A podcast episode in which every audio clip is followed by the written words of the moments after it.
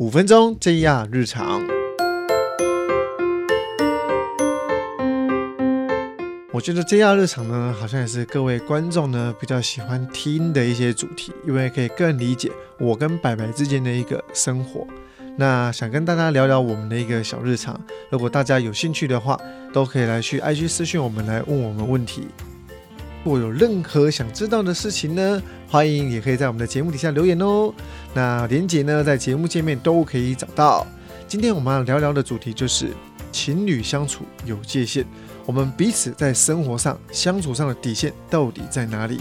也可以让各位小妹妹们或者是小男生们来去引以为戒，然后去学习一下，可能怎么样的相处是比较好的。首先，我来问一下白白，你觉得情侣相处啊，有没有什么界限是一定要分得清楚的？我觉得一开始是钱，哦，钱哦。对，那我们先聊聊钱好了，因为一般来讲，如果男生听到女生讲钱，就觉得哇，这个女生好物质哦，在那边讲钱啊，钱都不能 share 吗？不能请吗？很多男生都会这样想。我必须得说，我不喜欢 A A。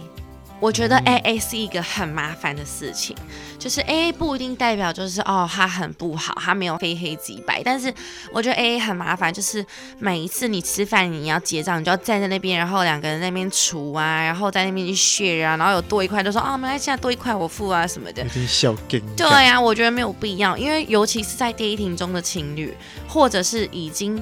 确认交往关系的情侣，那你们就不要 A A 了。当然，当然，我觉得这个要先建立在一个点上，就是男女双方在金钱认知上跟价值观上是差不多的。如果你今天金钱观是一个比较保守男生，那你去交了一个拜金女，那我觉得你就不建议你用这个方式，你就可能可以用 A A。那因为我本人是一个在金钱观上道德感很强的人，所以我就会觉得认同，我不去占人家便宜就好了。就是你占到我便宜一点点，我无所谓，但我不去占你便宜，我觉得很心安理得。所以对我来说，什么样的付费方式反而不重要，是你本身心态有没有建立好。互相，我觉得是蛮重要的事情。不然你其实 A A 也可以啊，你也可以很抠门，记账到零点五块钱，然后说下次再把它凑一块再还我。哎，我真的就是这样的人。对啊，你不是说你大学是这种人吗？我其实我跟我前女友交往的时候，我真的觉得那时候我是一个很不 OK 的男生啊。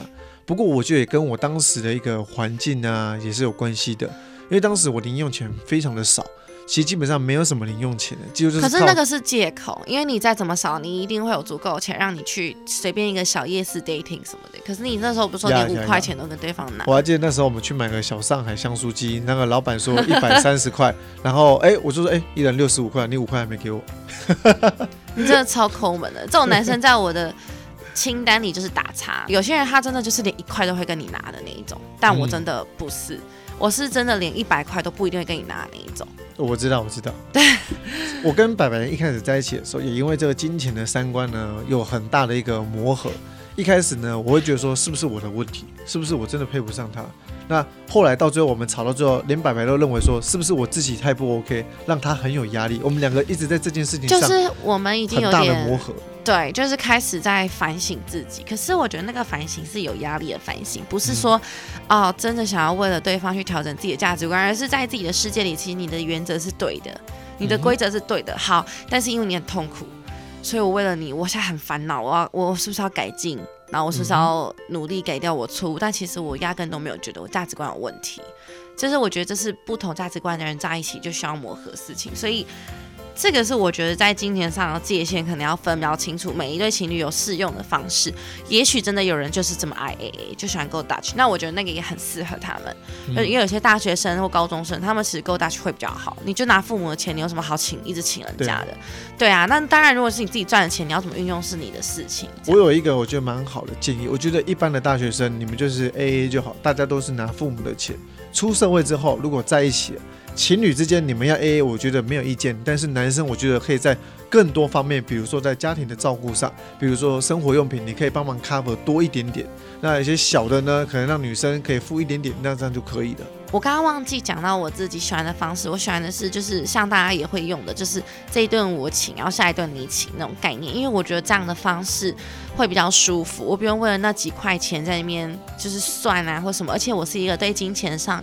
数字没有这么敏感的人，就像我刚刚讲，在金钱价值观上，我认为我是一个有道德感的人，所以你可能这一次你请了我一千多块，我不会下一次回请你只请个两百块的餐点，嗯我一定会请一个差不多，可能八百、九百、一千、一千二这左右区间的。那当然，如果你是一个会一直占我便宜的，比如说每一次都要我付两三千的餐点，那你每一次只请我三百块，我觉得正常的人也会因此这很不舒而服。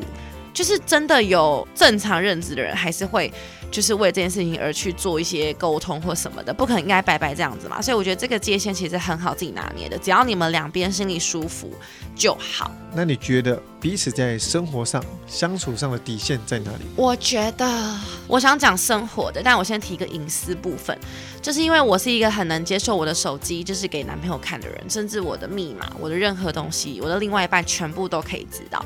但相对的，就是因为我我这么做了，我也要求对方应该要对我做一样的事情。然后如果对方越反抗，我就会越没有办法接受，然后我就一定会去强制执行。对，可是其实对我来说，女生在意的不是真的要天天看你手机这件事情，而是她在意的是你有没有相对的给她足够的信任感。对，因为你想想看哦，如果你真的没有什么东西，你确确实实就是可以给我看的。但是女生也不要白目，你如果对你男朋友有一定的信任感，你不需要去看他的手机。可是我要求只是你愿意让我看你的手机。